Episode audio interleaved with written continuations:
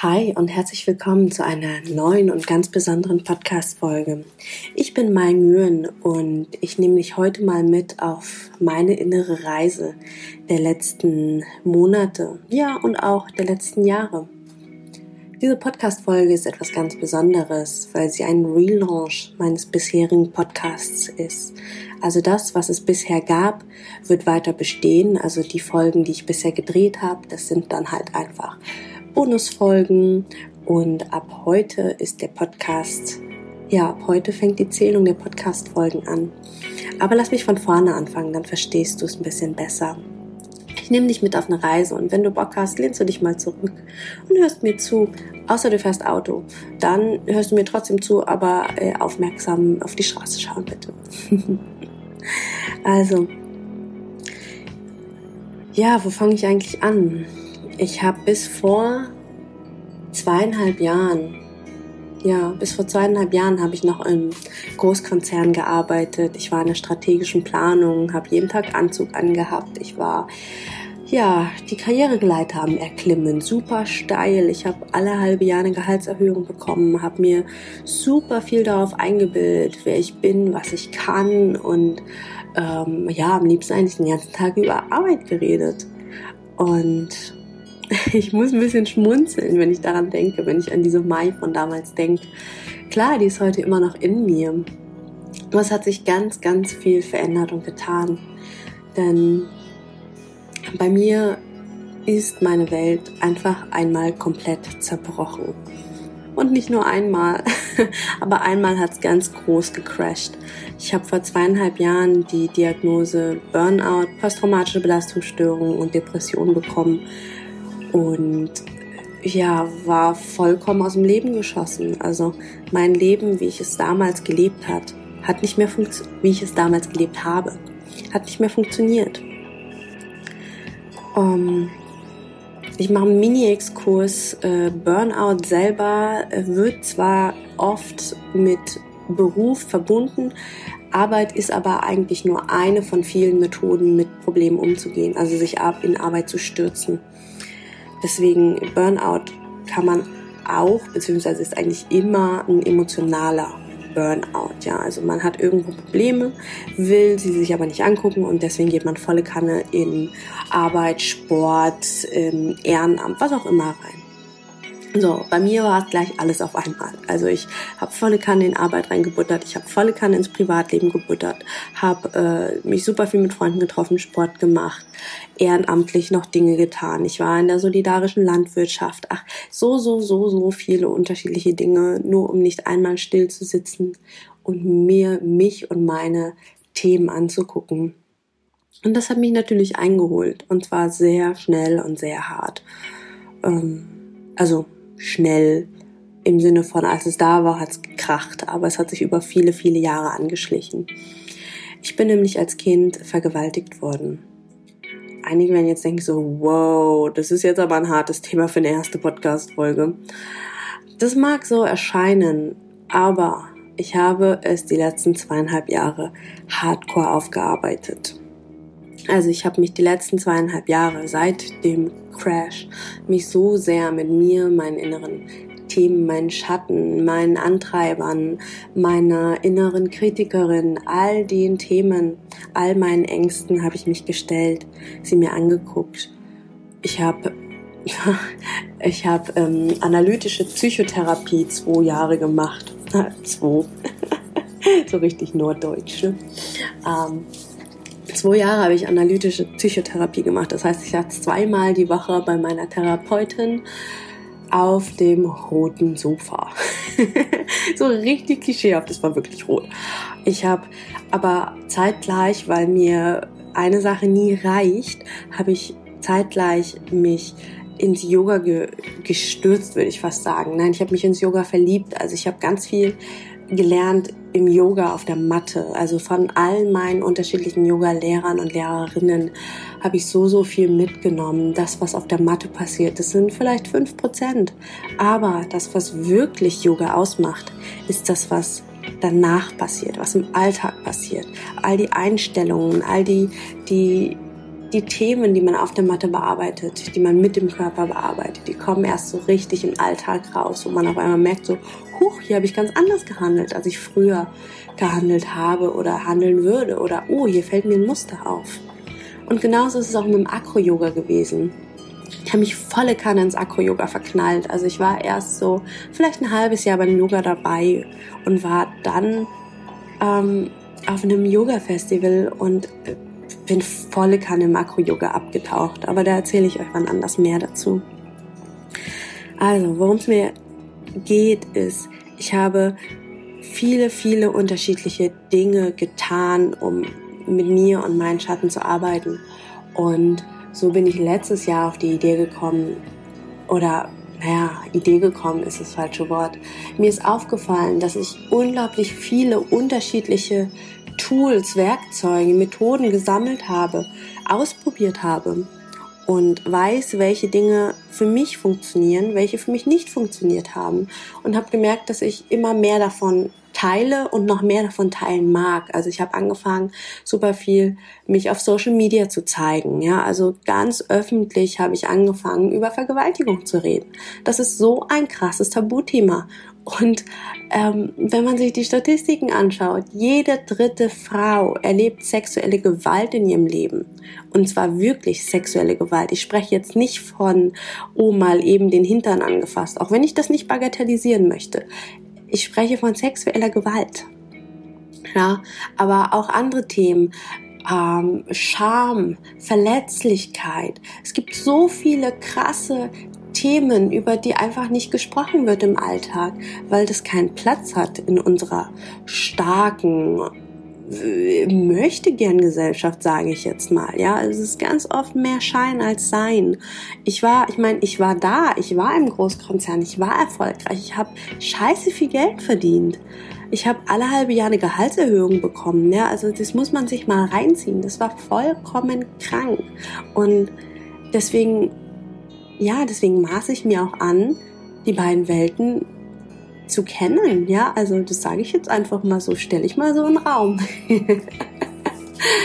und ich finde tatsächlich, die, die Mehrheits, in der Mehrheitsgesellschaft herrscht so ein Druck von, man muss man muss perfekt sein, man muss dies haben, jenes haben, äh, je, jedes Jahr mindestens dreimal in Urlaub reisen und äh, die perfekte Wohnung, den perfekten Freund, tolle, einen tollen Freundeskreis, den perfekten Körper.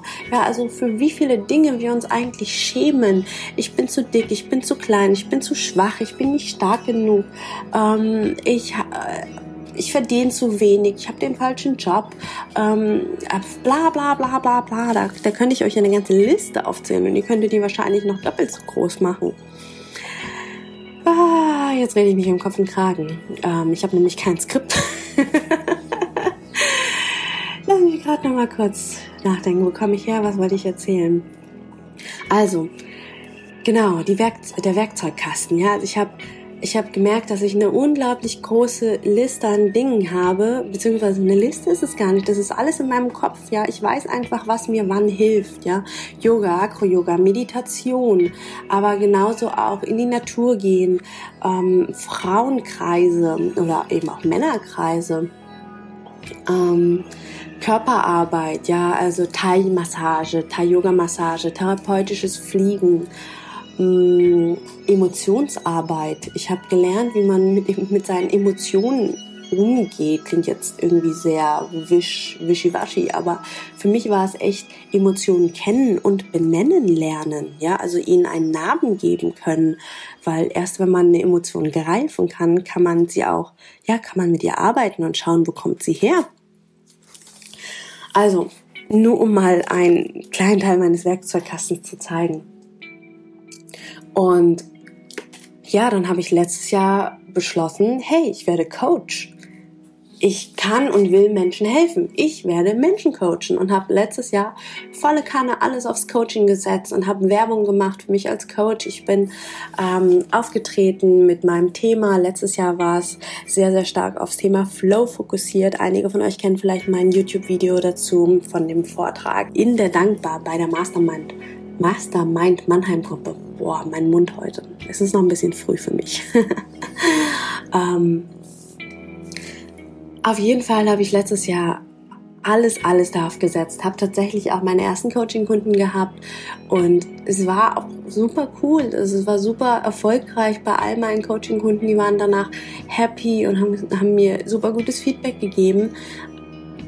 Und naja, was soll ich sagen? Irgendwie hat es sich noch nicht so richtig rund für mich angefühlt. Also auch der Podcast die, also die, wenn ihr in die alten Folgen mal rein sneaken wollt, die alten Folgen gehen auch volle Kanne ins Richtung Coaching rein. Also das war, das war meine Idee, ja, über diesen Podcast meine Themen auch zu verarbeiten, sprachlich. Und ich bin jetzt im Januar, also dieses Jahr, Januar 2019, bin ich nach Lateinamerika geflogen. Ähm, einfach so komplett alleine, habe mein Backpack gepackt, meinen Flieger nach Mexiko gebucht und bin dahin geflogen. Ich konnte kein Wort Spanisch. Also nein, das ist gelogen. Ich habe Spanisch in der Schule gelernt, drei Jahre. Aber ja, also ich würde eher sagen, ich konnte fünf Worte Spanisch. Also so Hola, ¿qué tal und so ging. ähm, ja, und ich bin darüber geflogen. Warum? Einfach, weil ich wusste, dass es Zeit war. Zeit wofür? für einen neuen Schritt. Also das, das klingt so, so komisch und so banal, wenn ich das jetzt so sage. Und manche werden sich den Kopf fassen und denken so, ey, ey was hat die denn geraucht, ja? Aber, ah, genau. Ähm, Intuition. Intuition, über Intuition habe ich noch gar nicht gesprochen. Intuition ist auch eines der Werkzeuge, mit denen ich viel, viel im letzten Jahr gearbeitet habe. Also ich habe letztes Jahr also die letzten Jahre, mir selber beigebracht, wie ich auf meine Intuition hören kann, beziehungsweise sie überhaupt erstmal hören kann, sie wieder dazu ermutigen kann, mit mir zu sprechen und ihr zu sagen, hey, ich höre dich und ich tue das, was du sagst. Und auch das habe ich anderen Leuten angefangen beizubringen. Und es war so, so cool zu sehen, wie, wie Leute erwachen. naja, genau. Und diese Intuition, der ich angefangen habe zuzuhören, hat mir halt gesagt, Mai, du musst jetzt hier weg. Du musst jetzt mal für eine Zeit raus zum Wachsen. Und ich dachte mir so, nein, ja, das ist ja immer das Schlimme, wenn die Intuition einem Dinge sagt, die man eigentlich noch gar nicht hören will oder vielleicht auch nicht hören kann. Ähm, also im Sinne von, äh, man fühlt sich noch nicht bereit dafür. Naja, ich habe mich lange dagegen gewehrt. Ihr habt der Intuition immer wieder erklärt, so nein, das geht nicht, ich kann nicht, weil, ja. Und dann kamen tausende Ausreden. Ähm, eine meiner größten Ausreden war, ich bin ja in Psychotherapie. Ich muss alle zwei, also zweimal die Woche muss ich dorthin. Da kann ich doch jetzt nicht ins Ausland reisen. Und naja, im Endeffekt ich muss ein bisschen lachen. Im Endeffekt hat sich alles so geregelt, dass es gepasst hat, beziehungsweise ich habe mich irgendwann dem Gefühl hingegeben, habe meine Therapie nach genau zwei Jahren beendet. Also habe mit meiner Therapeutin gesprochen, habe ihr gesagt, so und so schaut's aus. Ich möchte die Therapie beenden. Ich habe das Gefühl, ich muss jetzt draußen in der Welt etwas lernen, was ich hier auf diesem roten Sofa in diesem geschützten Raum nicht lernen kann. Wir haben die Therapie beendet. Ich habe, ähm, ja, witzigerweise ziemlich zeitgleich hat sich auch meine WG aufgelöst. Ich bin zu meinem Freund gezogen. Ähm, das bedeutet auch, ich war dadurch auch nochmal monetärer, äh, monetär freier, weil die Wohnung nochmal günstiger war. Ich, ähm, ja, es hat sich einfach alles, alles so gefügt, dass ich im Januar 2019 in Flieger nach Mexiko gestiegen bin. Und insgesamt war ich vier, fünf Monate dort. Und also Mexiko, Belize und Guatemala. Es, Im Endeffekt, es war, es war eine faszinierende, eine unglaubliche Reise. Ich, ich habe wunderbare Menschen kennengelernt. Ich spreche jetzt fließend Spanisch. Ähm, klar, immer noch nicht mega super gut, aber ich kann easy peasy mich eine Stunde mit jemandem unterhalten, wenn es nicht super schwer hochgestochen ist. Ähm, ich habe mit einer mexikanischen Familie zusammengelebt. Ich war mit denen auf ihren Familienfeiern. Ich bin mehrere Wochen mit einem Mexikaner und einem Ami im Auto mit dem Campingzeug im Kofferraum durch die Gegend gereist und jeden Morgen an einem anderen Ort aufgewacht, an wunderschönen Lagunen, an Wasserfällen. Also du wachst morgens auf im Zelt und hörst das Rauschen und überlegst das mal, wo du bist und denkst so, wow, geil, ich bin am Wasserfall. Und dann habe ich mich da aus meinem Schlafsack gepellt, morgens irgendwie um sechs und stand mit staunenden, strahlenden Augen da und habe mir diesen Wasserfall angeguckt. Und ach, ich, ich werde auf jeden Fall noch mal eine Folge über meine Reise dort machen. Das auch nur so als Exkurs. Aber was mir dort aufgefallen ist, bevor ich hingeflogen bin, habe ich meine Coachings beendet. Und viele Dinge erkennt man ja erst im Nachhinein. Als ich dann dort war, habe ich irgendwie gemerkt, irgendwas ist anders. Also dort in Mexiko. Und ich habe gemerkt, da hat sich die ganze Zeit was nicht so richtig für mich angefühlt, obwohl ich dachte, das wäre das, was ich jetzt will. Coaching und Unabhängigkeit und Reisen und ich habe plötzlich gemerkt, dass das am Coaching was nicht so nicht so richtig gestimmt hat. Und zwar ist es ja manchmal fallen, fallen einem Dinge erst mit Abstand auf. Ich coache unglaublich gerne. Ich gebe meine Methoden unglaublich gerne weiter. Ich, ich sehe Menschen unglaublich gerne erblühen, in ihre Kraft kommen und äh, es ist für mich einfach das größte Geschenk. Also ich bekomme ganz oft Tränen, wenn mir Leute davon erzählen, was für Fortschritte sie gemacht haben.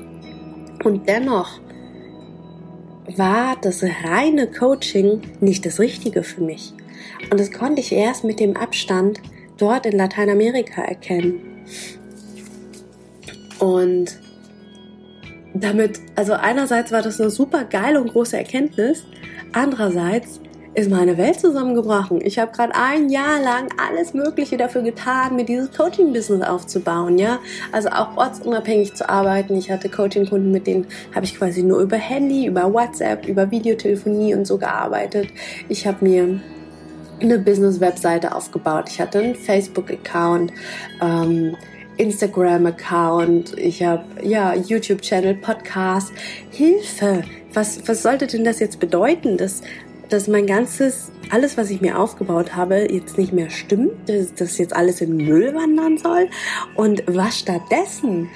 Und so bin ich irgendwie erstmal mehrere Wochen und Monate irgendwie so in so einer kleinen Trance durch die Gegend gewandert. So, ich, ich wusste einfach nicht, was jetzt als nächstes kommen sollte. Und ja, im Endeffekt war die Antwort schon in mir. Ich habe hab mich einfach nur nicht getraut, sie wirklich anzugucken. Ich habe, als ich wiedergekommen bin, vor, wow, vor ein, zwei Monaten ist es jetzt, als ich wiedergekommen bin aus Lateinamerika, habe ich mit einer sehr guten Freundin telefoniert, mit der Silja. Und habe geheult. Ich war am Ende. Ich habe gesagt, du Silja, ich, ich, ich kann nicht mehr. Ich, mein ganzes Business, alles, was ich aufgebaut habe, ich, ich weiß nicht, was ich tun soll. Und dann guckst du mich an und meint, du Mai, ich habe kein Mitleid mit dir. Und ich dachte nur so, was? Du hast kein Mitleid mit mir? Das ist scheiße. Du bist, eine du bist meine Freundin. Du solltest das haben. Und dann guckst du mich an und meinst, du, du nein, ich habe kein Mitleid mit dir. Ich habe Mitgefühl mit dir. Ich fühle dich. Das ist scheiße. Aber weißt du, was besser ist? Du bist ein Phönix. Es ist gut, dass das jetzt zerbricht. Du darfst wie ein Phönix aus der Asche auferstehen. Du darfst dein echtes, dein wahres Thema finden. Und ja, so ging unser Gespräch noch ein bisschen weiter. Wir haben aufgelegt und ich war am Ende. Das, das kann doch nicht sein. Und im Endeffekt sollte sie recht behalten. Ich habe ein paar Tage später nochmal mit ihr telefoniert und habe in der Zeit mir Gedanken darüber gemacht, was, wofür ich brenne, was für mich wichtig ist. Und da das Thema war die ganze Zeit so präsent, aber ich, ich wollte es nicht wahrhaben. Acro-Yoga. Acro-Yoga ist eine Kombination aus Akrobatik, Yoga und Thai-Massage. Es ist, also es ist eine sehr, sehr körperliche Praxis. Es ist, ja, es sieht aus wie Partnerakrobatik. Wenn ihr mal sehen wollt, wie es aussieht, schaut mal auf meinem Insta-Account vorbei. Ich tue ihn mal in die ähm, Show Notes, nennt man das, ne? Ja. Ich tue es mal in die Show Notes rein. Oder ihr findet mich unter meingyren.official. Aber ich weiß nicht, ob ihr Nguyen schreiben könnt. Ähm, auf jeden Fall habe ich, es ist, das ist mein Thema. Acro-Yoga hat mir eigentlich durch meine kompletten krassen Lebensphasen geholfen. Nur durch Acro-Yoga habe ich mich überhaupt getraut, meinen Mut und meine Kraft zu finden, diesen Mann anzuzeigen, der mich vergewaltigt hat. Nur durch Acro-Yoga habe ich mich getraut, meinen Job zu kündigen, der nicht mehr zu mir gepasst hat, der mich nicht mehr glücklich gemacht hat. Durch Acro-Yoga habe ich mich getraut, diese Reise nach Lateinamerika anzutreten, ins Unbekannte, ins Nichts. Und es war die ganze Zeit da. Einer meiner Lieblingssprüche beim Coaching ist auch, alles, was du brauchst, ist bereits in dir. Und so ist es und so war es. Acro-Yoga hat mich all die Zeit begleitet und ich habe die ganze Zeit danach gesucht. und ich wusste nicht, dass es die Antwort ist. Und hier ist die Antwort. Aber es ist nicht das reine Acro-Yoga, denn Acro-Yoga ist das, das, was man so sieht. Ja, aber was beim Acro-Yoga passiert, ist Persönlichkeitsentwicklung. Das ist reinste und geilste Persönlichkeitsentwicklung. Die Leute werden mutiger, stärker, selbstbewusster, sicherer, trauen sich mehr aus ihrer Komfortzone raus, aus ihrer aus ihrem Sicherheitsbedürfnis. Sie gehen in Kontakt mit Menschen, vertrauen und, und, und, und, und. Und all das sind Themen, die versuche ich, versucht jeder Coach, jeder Persönlichkeitsentwickler aus den Menschen rauszuziehen, rauszukitzeln. Und im Makro-Yoga passiert das mal eben so, in einer Drei-Stunden-Jam. Ja, also das ist der Wahnsinn, was da alles, alles passiert. Und deswegen habe ich mich dazu entschlossen, ja, das beides miteinander zu verbinden. Denn das gibt es so noch nicht. Und das bin ich. Ich liebe Coaching, ich liebe es, Menschen weiterzubringen und ich liebe Acro-Yoga. Und ich glaube, ihr habt es jetzt auch gehört, die letzten fünf Minuten, äh, mein Herz geht auf, während ich das erzähle. Acro-Yoga und Persönlichkeitsentwicklung. Dafür stehe ich, dafür brenne ich, das bin ich, mein Yun. Und dieses Thema werde ich jetzt vorantreiben. Ihr werdet ab jetzt in diesem Podcast ganz, ganz viel zu beiden Themen hören. Manchmal einzeln, manchmal kombiniert. Ich werde Leute interviewen aus der Persönlichkeitsentwicklungsszene, aus der Acro-Yoga-Szene, aus dem Yoga. Und es wird geil werden. Und ich freue mich, wenn ihr auch zur nächsten Folge einschaltet. Ich drücke euch ganz, ganz fest aus meinem ähm, improvisierten Büro in Bad Endbach. Bad Endbach liegt bei Marburg und hier gebe ich mit Olli im September vom 13. bis 15. ein Akro-Yoga-Wochenende für Anfänger. Wenn ihr Bock habt dabei zu sein, schaut auch da in den Show Notes vorbei oder schreibt direkt in eurem Browser www.lerneacroyoga.de. Da gibt es mehrere Infos. Ich freue mich super, wenn ihr Bock habt auf Acro-Yoga und Persönlichkeitsentwicklung mit mir. Von Herzen alles, alles Liebe. Eure Mai. Ciao.